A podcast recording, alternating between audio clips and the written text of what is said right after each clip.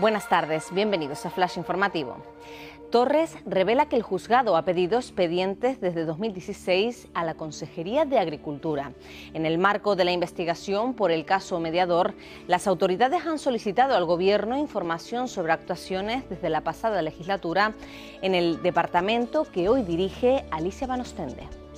Una anciana vive desde hace dos años en el pasillo de una residencia para estar cerca de su hijo ingresado.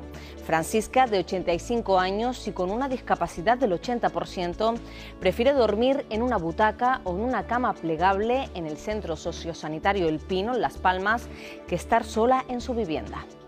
Canarias sigue a la cola en el salario medio del país con un total de 1.573 euros. A pesar de que ascendió en 2022 hasta su máximo histórico, el sueldo en las islas continúa siendo el segundo más bajo de España.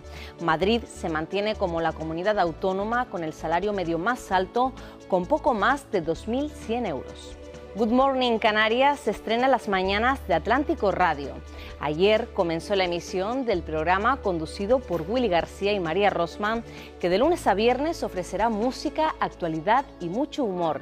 Diversas personalidades de la vida política del archipiélago quisieron dar la bienvenida al nuevo formato canario.